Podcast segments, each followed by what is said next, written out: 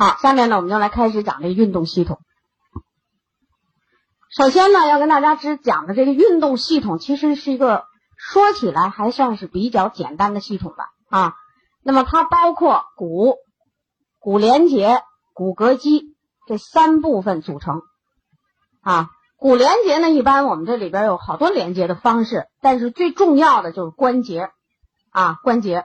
那么从功能来讲呢，就是有这个运动、支持、保护这样的几个重要的功能啊。下面呢，我们就开始进行这个具体的啊，具体的这篇怎么样？记完了吗？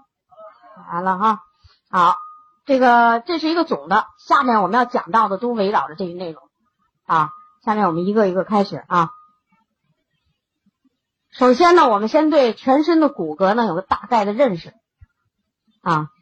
咱们这个全身的骨骼呀，一共是由二百零六块骨组成，二百零六块骨组成，呃，分为呢头骨、躯干骨，呃，还有四肢骨啊这样的三个大的部分，三个大的部分。全身这二百零六块骨，你不要看它这么很多。但是咱们要掌握的东西呢，那就是里边的共性的东西啊，就共性。下面呢，我们就来讲讲这些共性的东西啊。从这个图上啊，你可以看出啊，你看这个全身的骨骼，它有这么几种特点。有的这种骨骼啊，就是这种的骨头啊，长的，我们这就叫长骨啊。这从骨骼分类里，你不用看它头骨、躯干骨、四肢骨，那这就是头骨了，对不对啊？这就一大堆躯干骨，这就是四肢骨。虽然有这么多骨骼，但是它有一个特点，你看四肢骨都是这种管状的长骨了啊。但这个身体这个躯干骨里头有好多不一样的骨，像这肋骨，它属于扁骨啊，扁扁的。这后面那个脊椎骨呢，它属于这不规则骨啊，不规则骨。在手掌上还有一些，还有这个脚腕子这。踝部这都有一些，就是那个小小的骨头，那都叫短骨，都短短的啊。所以这个二百零六块骨仔细分呢，就这么几大类啊，几大类，这个你清楚就可以了。好，下面呢，我们就是跟大家讲的，就是刚才我们就说这骨的种类啊，骨的种类就分为长骨、短骨、不规则骨，还有扁骨，你知道就行了，这是很简单的啊。下面呢，我们就是用这个长骨，就这个长骨做一个比例啊，就这么一个例子来讲一讲这个骨的结构。就骨它到底有什么结构？这个结构你明白了，你就知道这个骨这个组织，你要想它健康，你就会知道它用什么营养啊。那下面呢，我们就来讲这个骨的结构。这个骨的结构呢，那我们就是从这个图上看了，这就是我们的一个，比如像胳膊、腿、上肢、下肢的这种长骨。我们把它抛开以后，来看看它的结构。从大的分，那就分为这么四部分。一个就是这骨膜，这人看撕下来的一块骨膜啊。另外一个呢，就是这里边露出来的骨质，这骨质啊，那这也是露出来的骨质啊。那这个骨质呢，这就是这样的骨质呢，我们一般叫做骨密质，这就叫骨松质了。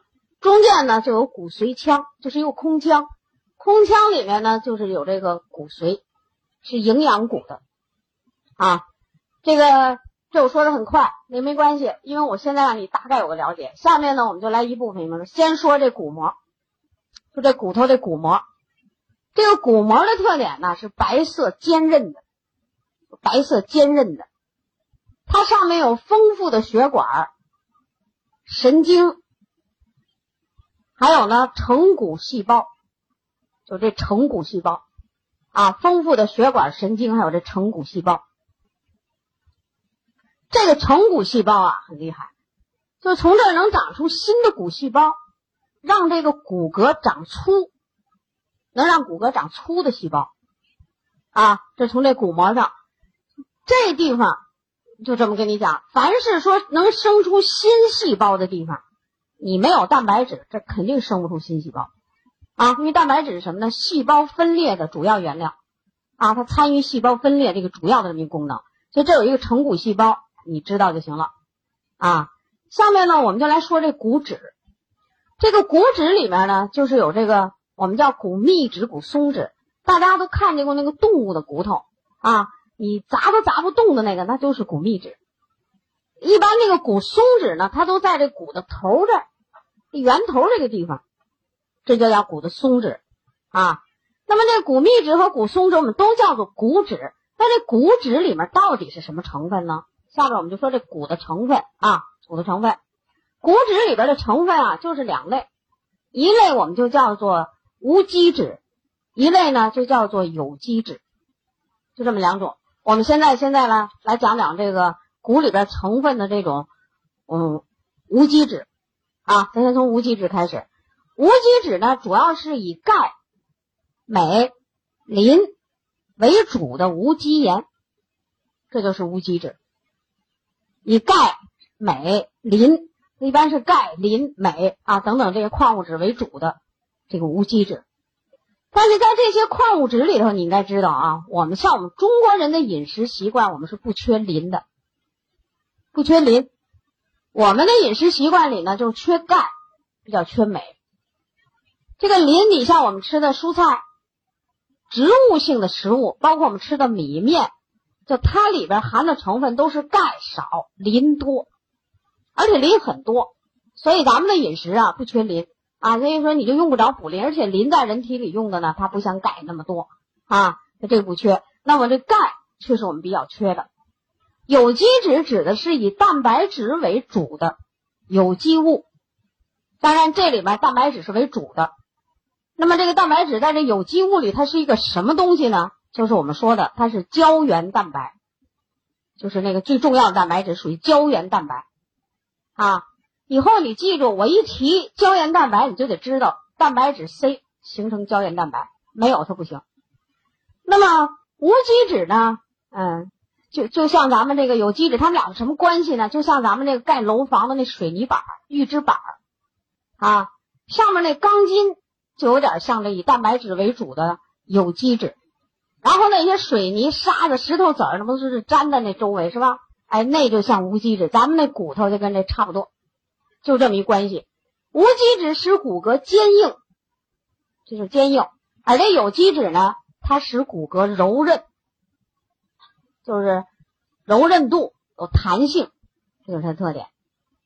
那么一般成年人来讲，像我们一般说成年人，那就是说，呃，到了这个成年人，你不管年年老的年少的啊，这成年人里这些人呢，就是说。无机质在骨的成分里占三分之二，有机质占三分之一，说这比例。所以，我们成年人最后这个骨形成的特点什么呢？就是既坚硬又有弹性，这就是一个健康骨骼的要求，就是既坚硬又有弹性啊。那就是说，你这个人想让你这个骨骼好的话，这里边必须要补充像钙，我们中国人最易缺的这种。啊，也要补充我们中国人最易最不重视的这种营养，蛋白质营养，你要补充，要不然这骨骼啊，它就有问题了。啊，这是成年人，儿童是什么样？儿童呢，在无机质里头呢，它和成人比，它少于三分之二，它少于三分之二。有机质呢，它又多于成人的三分之一，所以儿童的骨骼柔韧度就比成年人。就是表现的明显，所以儿童呢就比较说是跳舞啊，什么体操啊，你就从儿童为什么开始做起呢？就他的那骨的柔韧度好啊，可塑性很强啊。但是儿童也容易出现什么问题呢？就是只要坐立站走的姿势不好，他就容易体型不正，对不对？他柔韧嘛，弯曲嘛，就容易弯曲啊。这是儿童，老年人，老年人的骨骼特点是什么呢？无机质它也不如那健康骨的三分之二，它少于三分之二，啊，有机质呢，它也少于正常人的三分之一，就正常成年人的三分之健康的正常成年人的三分之一，所以老年人的骨呢，就是既脆又硬，极容易骨折，啊，所以这一般的人呢，一般说这人到中年以后啊，他就容易在骨头上出很多毛病，啊。所以说，你想要骨骼健康，你光补钙是不够的啊。或者我光吃蛋白质，我就用蛋白质，我别的也不用，这也是不对的。所以你想要骨骼健康，最少的营养你要是钙和蛋白质两种啊，那你让它好一点，那代谢的好一点，你要加上 B 和 C，那就更好一点啊。所以说呢，中老年人这个骨骼健康啊是非常重要的。像我们中国人，你到一老了，马上就有表现啊。呃，你是骨质疏松也好，或者你是什么问题也好，就可以出来。那就我们下面还要再讲到啊，这是从骨骼的成分来讲，那就必须补这种营养啊。你像少年儿童，少年儿童，我们国家的少年儿童就是什么营养状况啊？蛋白质补充离国家营养学会的那个差将近百分之五十，尤其是优质蛋白质的补充，钙的补充，几乎我们就这个全国的人各个年龄段的钙补充是一个大问题。去年呀，咱们国家营养学会派出一百名就是科学家，就是营养学者进行营养调查，然后就把我们中国人的由于营养不好造成的问题排了十个问题。第一排的肥胖，第二排的心脑血管，第三是糖尿病，第四就是缺钙，啊，第五就是缺铁，一共十个，哎，都和我们现在用的这营养补充食品关系极为密切。就这，这就是。所以我跟你说，缺钙，中国人呢，他缺的非常的厉害，啊，这是从骨质，大家清楚了，骨健康你就这么补，每天你都得这么样。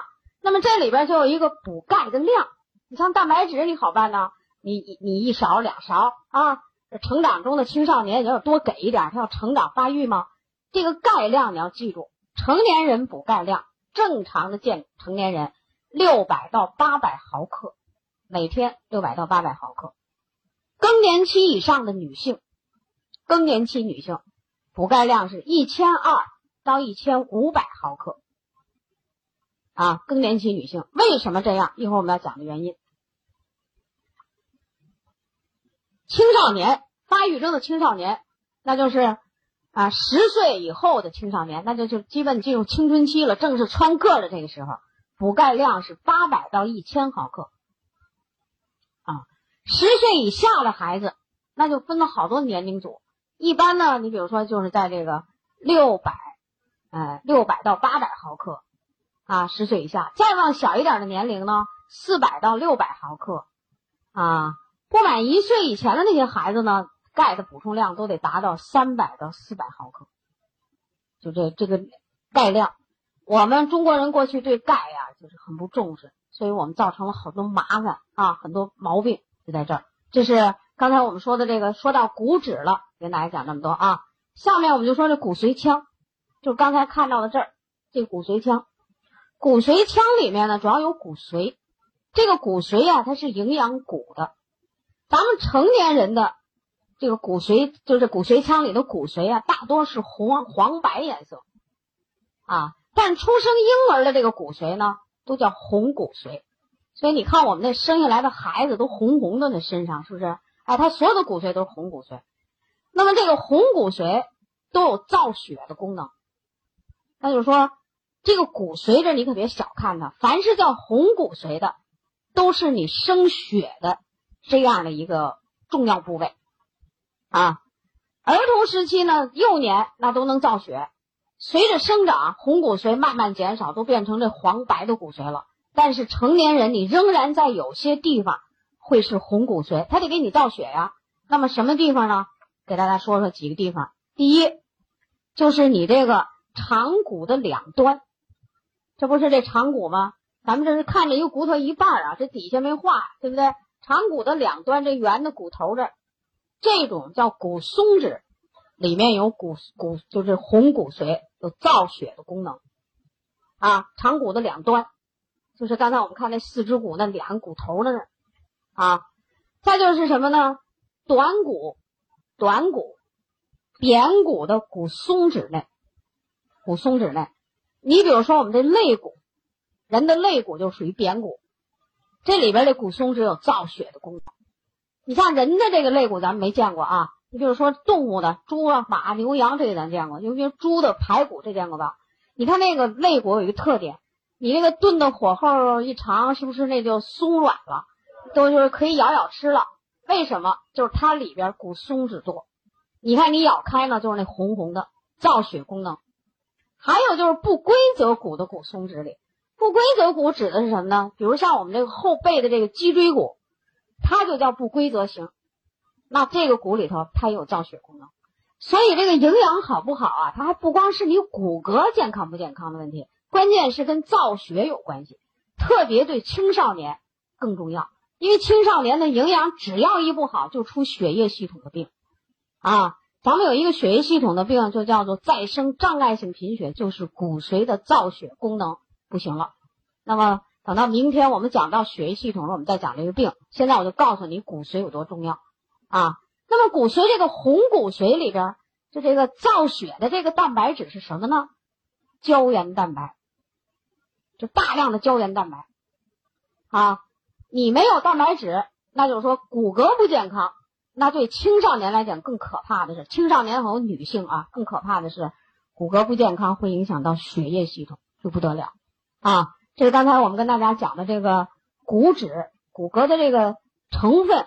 啊，因为我们要讲其他的病，你就得非得讲这个不可，先得让大家有这了解。那么骨里头的这骨质是不是就一成不变，就老那样呢？它是要变。你蛋白质补充的不够呢，你弹性不够。啊，像我们说的老年人，你钙补充的不够呢，那缺钙缺的厉害，你就会造成骨质疏松或者长骨刺等等这样的病。那么下面我想跟大家讲讲，就关于这个骨质的代谢、骨代谢的调节啊。就是这个，你怎么能使这个补充的营养？就是说，为什么我们说在骨里，除成分来讲，你需要蛋白质，需要钙，那么从其他来讲，你还应该注意什么呢？就骨代谢的调节。第一，就是你要注意维生素 D 的补充，骨骼才能健康。因为这个维生素 D 呀，它对这个钙来讲，就这个占的分量最大的这个营养素来讲，它有促进钙的吸收、利用的这种作用。啊，它能促进就是肠道对钙磷的吸收，咱们磷不是不缺吗？所以有时候我就省去磷了啊。这个钙能促进小肠肠子对钙磷的吸收，啊，减少就减少肾脏对钙的排出。所以咱那个儿童多种营养片里头为什么有 D 呢？就这个，为什么你要去多晒晒太阳对身体有好处呢？就要增加这个东西，并且这个 D 能促进新生的骨细胞钙化，促进这新生的骨细胞钙化。你像儿童长个的时候，生长发育的时候，他每天都有一些新的骨细胞生出，它能促进它的钙化。所以维生素 D 对促进骨健康，这是一个非常重要的营养素。那你说你补充蛋白质钙了，你就要注意 D 啊，呃，怎么补 D，或者什么情况下你能增加自己的 D，你得知道。你说多晒太阳，这个就是能增加 D 啊。有的时候原来我们也不知道怎么晒太阳，反正人那老外晒太阳晒那沙滩啊，老外的健康和咱不一样，他们就是脸上带着阳光色就叫健康，呃，因为他有钱还有闲工夫晒太阳，他就觉得特自豪。他和咱们这观念不一样，他愿意晒啊。那我们呢，有时候这个出来学习学习啊，走走啊，在太阳底下活动活动啊，就管用啊。这活动管用。第二个呢，我就告诉你，啊，那么还有一个激素，就叫甲状旁腺素。就我们在那写这个甲状旁腺素是一个激素，这个激素对钙代谢是有影响的，啊，钙代谢影响的。那么它对这个钙的作用呢，虽然有很多条可以怎么讲那么讲，但是总的一个，就它起到了把你骨里的钙挪出来用的这种作用。就是破骨的这种作用，破坏骨骼里的钙的作用。那在什么情况下甲状旁腺素呢？正常的时候啊，那它也要破骨啊，因为你骨骼要长大的时候呢，这骨髓腔啊，你都要破坏，都要有这么一个更新的这种过程啊。那么尤其是在你缺钙的时候，你不补钙的时候，比如说你从来不注意补钙，你为什么可以骨质疏松呢？就是因为甲状旁腺素亢进。引起把你骨里的钙拿出来用，你不不补钙吗？我现在你看钙有，刚才我们讲了，钙参与酶代谢，钙参与什么呃细胞膜、毛细血管的渗透作用等等啊。今天我们讲了不少了。那么就是你要不补钙，那上哪去给你找这钙来发挥的作用呢？甲状旁腺素就亢进，这是个激素，它分泌增多，然后把你骨里头的钙拿出来用，结果就造成骨质疏松。什么原因？就这激素的原因啊。另外一个激素呢，我们叫降钙素，它和钙代谢也有作用。降钙素的作用就是让你啊把这个钙磷放到骨骼里沉降，增加骨密度的这么一种激素啊。它呢实际上呢就是在这起这么一个作用。那正常情况下，这个甲状旁腺素和降钙素是动态中的平衡，就谁也别多也别少，然后这个人维持一正常的状态。但是当你缺钙的时候，不但甲状旁腺素亢进，这个降钙素也亢进，啊，它也亢进。这样亢进以后呢，钙代谢发生紊乱，于是你就会长出骨刺，也就是我们说的骨质你要增生，啊，要增生了。所以这是两个激素紊乱造成的。那么激素为什么紊乱？是缺钙造成的啊，这跟这个激素有关系。第四个我要告诉大家的，就是这个雌激素。雌激素呢，有助于钙的吸收和利用啊，而且呢，对这个甲状旁腺素和降钙素呢，它也起到了一定的控制性的这种作用，就协调的作用。女性到三十五岁以后，雌激素逐渐的减少。三十五岁咱就开始了，啊，就开始逐渐的减少。那么这时候呢，女性由于这个激素的减少，那么骨的钙代谢就会出现很多问题。所以女性如果在三十五岁以后，你不懂得这个道理，你不知道去补钙的话，那么它不光是影响你骨骼的健康，它将影响你全身的新陈代谢。啊，所以在咱们医学上有这么一种说法，就是说这个缺钙。与四五十种疾病有关系，那就这个女人从这时候开始，你还不定得上什么病，它都跟缺钙有关系啊。所以说呢，你要想让这个骨，就我们说的这无机质有机质，它在这个骨骼里处于健康状态的话，蛋白质为什么让你补充蛋白质和钙？刚才我们讲的这些激素都在促进这个钙的作用啊，促进钙作用。除此之外，我还告诉你，像甲状旁腺素、降钙素、雌激素。它都叫激素，凡是激素，就蛋白质是原料，它是主要原料。你没有蛋白质，这些激素它的作用也不会发挥的很好啊。哎，你你你把它给闹乱了，那就不行啊。所以呢，一般来讲就是这个补钙要跟着个蛋白质，它就作用会更好啊，中国好。这是刚才我们讲的呢，这骨的代谢的调整啊，那就是说。骨骼健康跟这些营养素、跟身体里的这些东西有关系，